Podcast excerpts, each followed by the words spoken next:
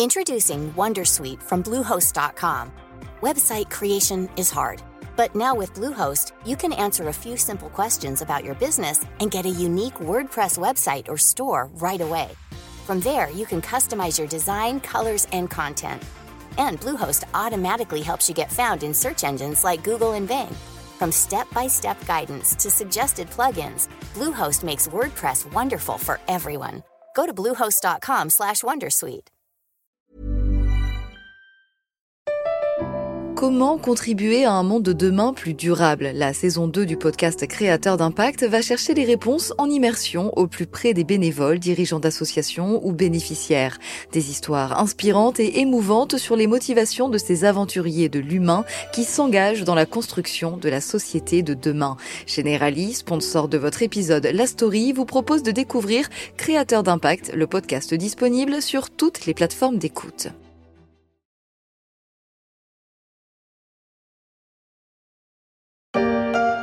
C'est un moment ô combien symbolique pour Volodymyr Zelensky. Le président ukrainien et la première ministre danoise à bord d'un cockpit de F-16. Au total, 61 avions de combat seront livrés à l'Ukraine. Les Pays-Bas en ont promis 42. 19 autres seront en provenance du Danemark. Une première depuis le début de l'invasion russe. Cette décision a été chaleureusement saluée par Volodymyr Zelensky. Volodymyr Zelensky se glisse satisfait dans l'habitacle d'un F-16 comme il va enfin en recevoir. Ces avions de chasse, il les demandait depuis quasiment le début de l'invasion de l'Ukraine par la Russie. Comme l'a dit le président ukrainien, il s'agit d'une nouvelle étape vers le renforcement du bouclier aérien de l'Ukraine.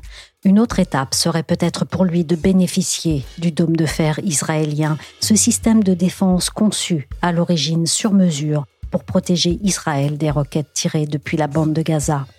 Rien n'est moins sûr, on va voir pourquoi, mais l'Ukraine n'est pas la seule à le convoiter. À la vue du déroulement de la guerre qui se mène en Europe, beaucoup de pays se disent qu'ils pourraient bien en avoir besoin.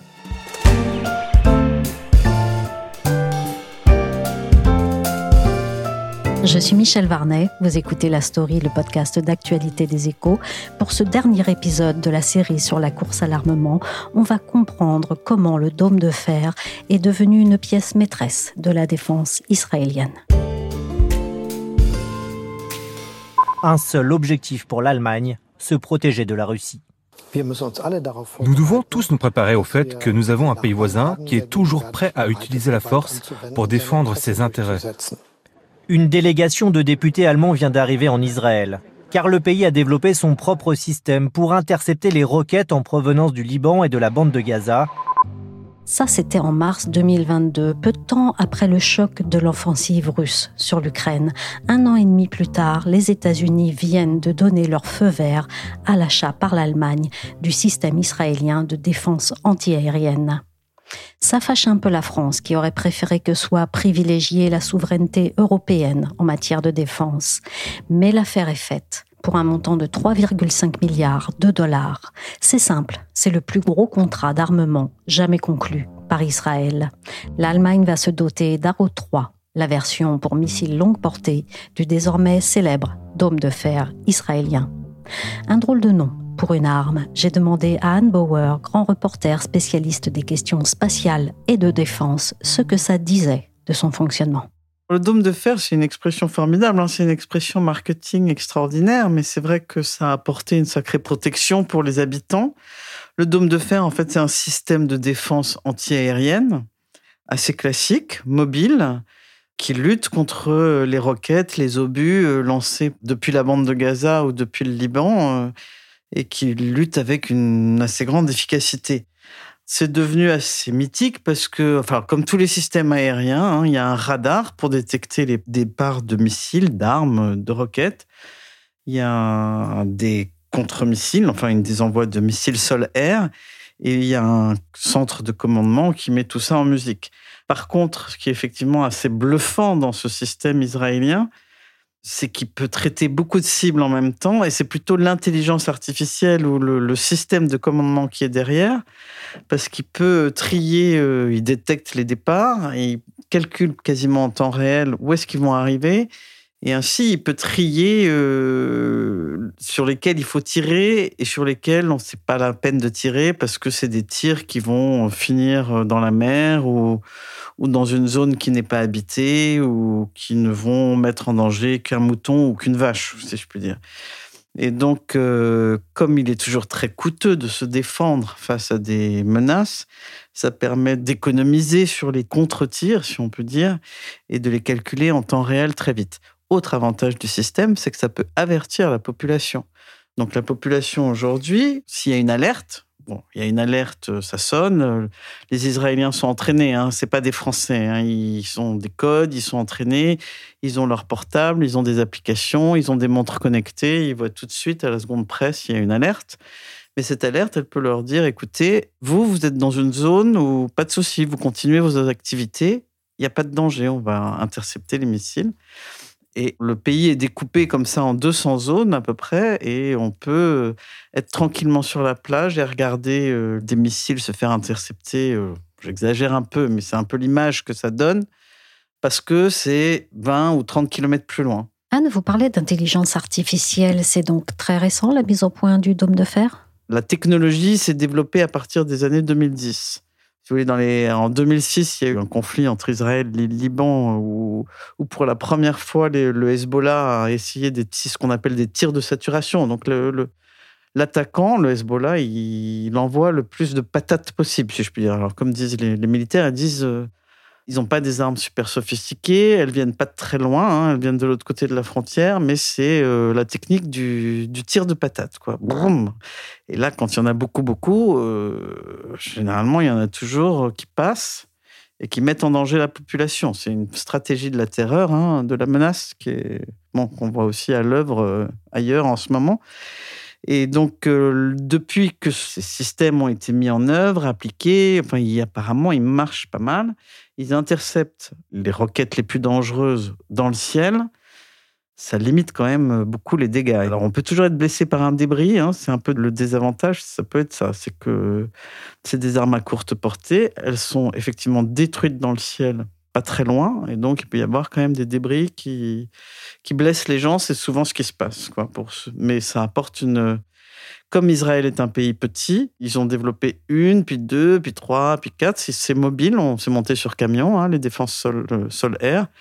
et donc, ça peut être euh, envoyé très rapidement. Et il en faut, euh, je pense, enfin, on dit, tout ça n'est pas public, hein, c'est des chiffres qui sont quand même classés défense, mais on dit qu'avec une quinzaine de, de batteries mobiles, ce qui est quand même un gros investissement, ça coûte cher, mais ils arrivent à, entre guillemets, faire ce qu'on appelle le dôme de fer, cette image du bouclier, de la bulle de protection qui fait que euh, on peut toujours envoyer des trucs sur la tête des Israéliens. Ils vont se défendre. Nous sommes à 10 mètres du lanceur de missiles. Et maintenant, vous pouvez voir comment nos missiles neutralisent les roquettes une par une. Encore une, et encore une, et encore une autre. Déployé au milieu d'un champ, cette seule position compte trois lanceurs, chacun équipé de 20 missiles intercepteurs. Le système est relié à un super ordinateur qui calcule précisément les trajectoires des roquettes ennemies. Qui a mis au point ce système? C'est une technologie qui a été développée par un groupe euh, qui s'appelle Raphaël, qui est un groupe israélien avec l'aide des Américains et notamment, je crois, de Rayton, donc qui est le grand missilier américain. Ça, c'est l'histoire. Ça a été développé dans les années 2000, mis en service dans les années 2010. Et depuis, on dit qu'ils ont à peu près réussi à intercepter euh, plus de 2000 euh, cibles. Alors, comme toujours, hein, une arme, euh, elle ne prouve son efficacité qu'une fois qu'elle est mise en œuvre. Donc, euh, c'est aussi ça qui fait un peu sa réputation, c'est qu'elle a été euh, utilisée la dernière grande crise entre Israël et, la bande de Gaza. C'était il y a deux ans, en mai 2021. Je crois qu'il y a eu quelque chose comme 400 roquettes tirées et très peu de dégâts. Et ben, après, et, là, en mai dernier, on dit qu'il y en a à peu près un millier qui ont été tirés, qui sont un peu artisanales, hein, qui sont des trucs pas très chers et qui sont tirés à moins de 70 km. Hein, mais bon. Et il y a eu, comme je vous dis, deux tués et sept blessés. Donc c'est quand même. Euh, bon, le gouvernement affiche toujours des résultats en disant qu'il a. Alors je crois que la dernière fois qu'il avait euh, intercepté 91% des cibles euh, qu'il voulait atteindre. Cette défense efficace, est-ce qu'on peut dire qu'elle a mis le pays sous cloche? Alors non, on met jamais un pays sous cloche. C'est la difficulté. Plus on monte sa défense, plus l'ennemi euh, monte, euh, enfin développe son épée. Et donc euh, le système du dôme de fer, c'est vraiment comment dire du sur-mesure pour Israël, qui est un tout petit pays entouré d'ennemis, dont au sud le Gaza où il y a toujours des le Hamas attaque hein, et le djihad islamiste palestinien. Enfin bon. Il au nord, enfin, c'est pas le Liban l'ennemi, mais c'est le Hezbollah au sein du Liban, qui a quand même, euh, d'après euh, les services militaires israéliens, euh, en stock à peu près 150 missiles de toutes sortes. Et c'est le système pour l'agression immédiate des voisins, si vous voulez. C'est la protection pour le système d'agression immédiate. C'est ce qu'on appelle la défense courte portée. Mais pour une défense aérienne, il faut avoir euh, ce qu'on appelle du multicouche, c'est-à-dire pouvoir se défendre contre plusieurs types de missiles, d'obus, de roquettes, d'armes. Et donc, euh, dans ce système, on ne peut pas avoir juste. Israël ne se contente pas d'avoir juste le dôme de fer. C'est-à-dire que bah, l'ennemi, à ce moment, l'inquiétude maximum euh, d'Israël, hein, c'est l'Iran qui arme l'Hezbollah qui l'arme en Syrie, au, Liban. Et comme chacun sait, l'Iran a développé une panoplie de missiles de moyenne et longue portée absolument incroyable. Et donc, face à ces nouvelles armes de l'Iran, Israël est aussi obligé de développer des nouvelles défenses antiaériennes, des nouvelles armes de défense antiaérienne. Et c'est une course constante. On va dire le dôme de fer, c'est la protection immédiate contre les ennemis immédiats qu'il faut augmenter d'une protection qu'ils appellent, alors ils, ils, ont des images, hein, ils appellent ça la fronde de David. Donc ça, c'est le dôme pour se défendre contre les, les armes qui viennent de plusieurs centaines de kilomètres, ce qu'on appelle la moyenne portée.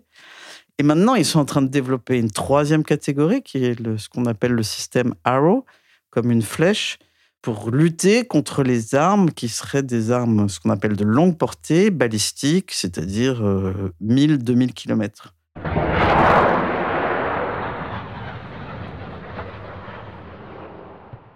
La défense en Israël, c'est un gros budget et un gros secteur industriel? Ben, La défense en Israël, c'est vital pour le pays. Hein. Donc c'est un gros budget depuis la naissance de l'État comme l'a fait remarquer le ministre de la Défense israélien en visite au Salon du Bourget. L'État israélien n'existerait plus et n'aurait pas fêté ses 75 ans s'il n'avait pas eu euh, des défenses euh, en tout genre, mais essentiellement anti-aériennes aussi. C'est un gros secteur. Alors comme Israël s'est énormément développé, c'est un secteur qui représente à peu près entre 4 et 5% du PIB. C'est pas non plus... Euh, enfin, Israël est le 15e budget de défense du monde, je crois. Bon, vous regardez la taille du pays, c'est voilà, vous voyez bien qu'il y a une, je sais pas, je sais pas quelle est en, termes de taille où ils sont dans le classement, ils doivent être quelque part entre 150 et 180e état du monde, donc vous, voyez le, décalage. Après, ils dépensent à peu près, euh, à la louche, 25 milliards de dollars pour leur défense. Pour pouvoir développer toutes ces technologies hein, qui sont chères, quoi, qui sont très sophistiquées, très chères, Israël est obligé d'exporter. Et c'est devenu un exportateur d'armes important et qui en ce moment a effectivement le vent en poupe parce que Israël est très fort justement sur tout ce qui est défense antiaérienne, sur tout ce qui est missiles, sur tout ce qui est drones, sur tout ce qui est, euh, comment dire, euh, commandement, classement des données, euh, centre intelligence artificielle, etc. Enfin, ils sont très forts en cybersécurité aussi. C'est une des grosses spécialités du pays. De mémoire, je crois qu'ils sont les dixièmes exportateurs mondiaux d'armes et leurs exportations ont augmenté de 50% en trois ans et le mouvement ne fait que commencer parce que, en fait, si vous voulez, tout d'un coup, ils sont sur le segment que nous, Européens, on avait négligé. C'est-à-dire que nous, Européens, on vivait en paix, tranquille. On n'avait pas des voisins qui nous envoient euh, des obus, des roquettes et des missiles sur la tête. Donc c'est pas le secteur qu'on a le plus développé. On a préféré faire des beaux avions ou des beaux bateaux. Enfin, vous voyez ce que je veux dire? C'est un peu, ils sont aujourd'hui un peu le spécialiste de ce que le conflit ukrainien montre comme le point faible des pays européens. Des milliers de roquettes interceptées, de nombreuses vies sauvées. Voici un emblème de la sécurité en Israël. Le dôme de fer. Qui sont les entreprises d'armement israéliennes? Avec quelles spécificités et quels clients surtout dans le monde? Historiquement, je ne sais pas exactement. Ils ont trois gros industriels qui sont très connus, qui sont euh, Elbit System, je crois que c'est le premier, et qui sont IAI, Israeli euh, Aerospace Industry ou quelque chose comme ça, et Raphaël. Ils ont trois grandes entreprises de défense Elbit System est coté en bourse, mais les deux autres, c'est des sociétés euh, d'État, hein, détenues par l'État. Elles sont donc très soutenues par les budgets de recherche, etc. Ils ont évidemment beaucoup de soutien depuis toujours, comme le pays, hein, par les États-Unis. Donc l'industrie de, de défense israélienne est très liée à l'industrie américaine. Et effectivement, ils font pas des choses pour jouer, quoi. Hein. Ils font des armes pour être précises, pour tirer. Euh, donc, ils sont très forts sur tout ce qui est euh, système de missiles, RR, sol-air, air-sol. Euh, pour résumer, ils ne développent pas tellement ce que les gens de l'armée appellent les plateformes. Les plateformes, c'est le bateau, le char, l'avion. Ça, c'est pas leur spécialité. Mais ils sont très forts sur toutes les armes qu'on met dessous, dessus ou à côté. Et à qui vendent-ils le plus? Ben, Ils vendent euh, beaucoup à l'Europe. En ce moment, hein, c'est leur principal client. Et ils ont, euh, depuis la signature des accords d'Abraham, ils ont enregistré un boom de leurs ventes euh, dans les pays avec lesquels ils ont fait ces accords. C'est des accords dans lesquels les Émirats arabes unis, le Maroc, je ne sais pas tous, reconnaissent l'existence d'Israël et veulent nouer des relations plus apaisées avec Israël. Et donc là, depuis un an ou deux, ils vendent beaucoup d'armes dans ces pays-là aussi. Disons que ce sont les amis de la région qui sont plus ou moins dans le camp anti-iranien. Nous avons besoin du dôme de fer ou au moins d'un système similaire pour protéger nos civils, nos femmes et nos enfants des pluies de missiles russes. De même qu'Israël protège ses citoyens des tirs du Hamas, nous avons le devoir de protéger les nôtres contre les agressions russes. On a entendu l'ambassadeur d'Ukraine en Israël sur euh, Ivan4 News plaider pour que le pays leur fournisse un dôme de fer. Il faut le rappeler, Anne, Israël ne fournit pas d'armes à l'Ukraine. Pourquoi? Ça, c'est effectivement le grand paradoxe qui rend foudrage euh, Volodymyr Zelensky. Il a fait plusieurs déclarations assez euh, significatives c'est que. Israël est bien entendu du côté de l'Ukraine, c'est-à-dire qu'ils ont voté la condamnation à l'ONU, ils ont très vite envoyé des médecins, de l'aide humanitaire. Ils ont recueilli, je crois, euh, au, tout début de la guerre, quelques 20 000 Ukrainiens qui sont venus euh, tout de suite, qui ont été accueillis euh, en Israël, etc. mais ils ne veulent pas fournir d'aide militaire. Alors pourquoi est-ce qu'ils ne veulent pas fournir d'aide militaire? C'est parce qu'ils sont voisins bah, de la Syrie. La Syrie, aujourd'hui, elle est armée ou contrôlée plus ou moins par les Russes. Et donc, ils craignent de prendre parti pour l'Ukraine va les emmener dans un conflit avec la Russie qu'ils ne peuvent pas se permettre, puisque en Syrie, euh, le Hezbollah, l'Iran, etc., ne cessent d'armer des mouvements anti-israéliens. Et la Russie, euh, enfin, ils ont des. La l'armée israélienne, a des accords avec l'armée russe pour euh, pouvoir bombarder des sites ou aller bombarder, euh, je sais pas, des stocks de munitions, est-ce que je sais, en Syrie, sans que euh, les Russes ne, dirigent leurs batteries anti-aériennes contre eux. Donc c'est très concret, hein. tout simplement, ça veut dire qu'il y, a un, il y a un avion de chasse qui peut démarrer, un F-35, un F-16, peu importe, d'Israël, partir, être cinq minutes plus tard au-dessus de la Syrie, tirer et revenir sans que la Russie ne réagisse. ça veut dire que concrètement, la Russie qui a des batteries euh, anti-aériennes sur l'aéroport euh, à côté de Damas et dans d'autres régions, elle laisse ses batteries en veilleuse quand elle sait que les avions euh, israéliens passent. Et donc, c'est une question de survie pour Israël. Hein. Pour eux, la menace immédiate, elle est là, hein, c'est celle de leurs voisins. Donc, c'est vrai que pour l'instant, ça les a rendus très timides dans leur soutien à l'Ukraine. Bon, alors petit à petit, euh, on dit qu'ils vont peut-être quand même les aider avec quelques systèmes d'alerte, parce qu'ils ont quand même des, points forts, mais pour l'instant, les systèmes antiaériens qui sont euh, donnés à, l'Ukraine viennent euh, de France, d'Allemagne ou des États-Unis. Et ce dôme de fer, il semblerait que l'Ukraine ne soit pas la seule à en souhaiter. Ben, oui, alors en fait, la Russie a attaqué euh, il y a 18 mois l'Ukraine. On voit bien ce qui se passe quand on domine plus le ciel aérien. On, on est quand même dans une situation de dominer. La guerre euh, nouvelle, c'est euh, des drones, des avions, des missiles qui sont tirés de partout. Euh, il n'y a, plus de, il a plus de barrière de distance, si vous voulez. Donc, si on n'a pas d'armes antiaériennes, on est fragile. Donc, les pays européens qui avaient désinvesti du militaire, essentiellement les Allemands, qui n'ont très peu financé. Euh, bon, pour eux, la, ils avaient, on va dire, une armée gadget, j'exagère, mais enfin, c'est un peu ça.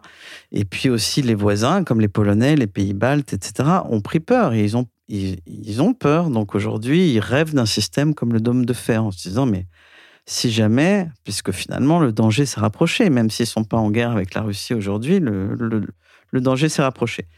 Après, c'est un peu aussi une illusion, hein, parce que, comme je vous l'ai expliqué, le dôme de fer, c'est un système qui est adapté à un pays qui est petit, hein, qui a, je ne sais plus le nombre de mètres carrés, enfin de kilomètres carrés, mais en gros, ça a la taille de deux départements français. Hein.